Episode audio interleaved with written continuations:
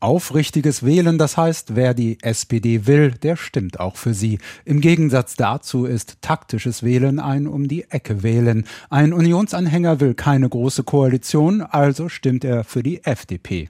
Ich habe neulich mal gewohnt flapsig getwittert, es war nie unmöglicher, als in diesem Jahr strategisch zu wählen. Politikwissenschaftler Thorsten Faas von der Freien Uni Berlin begründet das im Phoenix-Podcast unter drei damit, dass es selten so offen war, wer mit wem schließlich ein Regierungsbündnis bilde. Es geht eigentlich nicht. Du kannst nicht sagen, wenn ihr den wählt, dann passiert das. Ich meine, das gibt die Koalitionslage einfach nicht her. Komplizierte Koalitionsmodelle, das ja. Aber Helder Albrecht von Lucke von den Blättern für deutsche und internationale Politik dagegen? Schwierig kann taktisches Wählen ja nur dann werden, wenn es wirklich von Relevanz ist. Andernfalls ist es bedeutungslos. Es könnte tatsächlich, wenn denn die Drohkulisse Rot-Rot-Grün aufgeht, der Vorsprung von Olaf Scholz egalisiert oder gar eingeholt werden. Und damit könnte taktisches Wählen durchaus eine Rolle spielen, sagt von Lucke. Beispielsweise, wenn AfD-Anhänger aus Sorge vor einem linken Bündnis zur Union umschwenkten.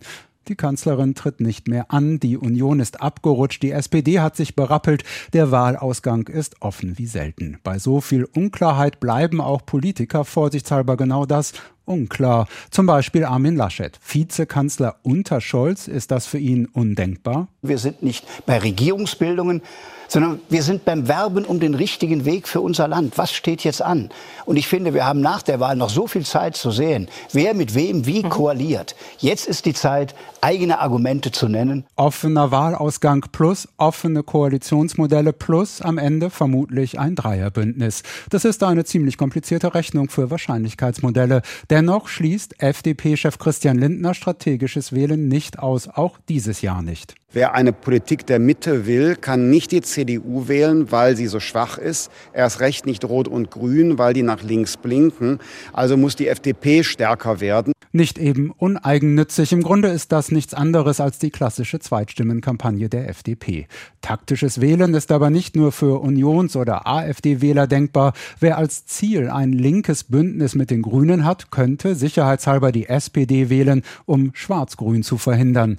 Albrecht von Lucke erinnert auch an die sogenannte Wasted Vote Strategie. Wie kann ich beispielsweise als ein klassischer AfD-Wähler oder möglicherweise auch als ein Linksparteiwähler in der Annahme, dass meine Partei eben nicht zum Zuge kommt bei der Bildung einer Koalition, wie kann ich meine Stimme dann doch noch werthaltig machen, in dem Sinne, dass sie Ausschlag gibt bei der Frage, wer wird Kanzler? Taktisches Wählen ist damit eines für Fortgeschrittene oder Stimmenspekulanten. Das taktische Wählen ist immer eine Wette auf die große Zahl, wenn man es so sagen kann und will. Äh, denn in der Tat, wenn die anderen nicht meinem Anliegen folgen, dann bin ich mit der taktischen Wahl in die Irre gegangen. Und diese Fehleranfälligkeit dürfte dieses Jahr besonders hoch sein.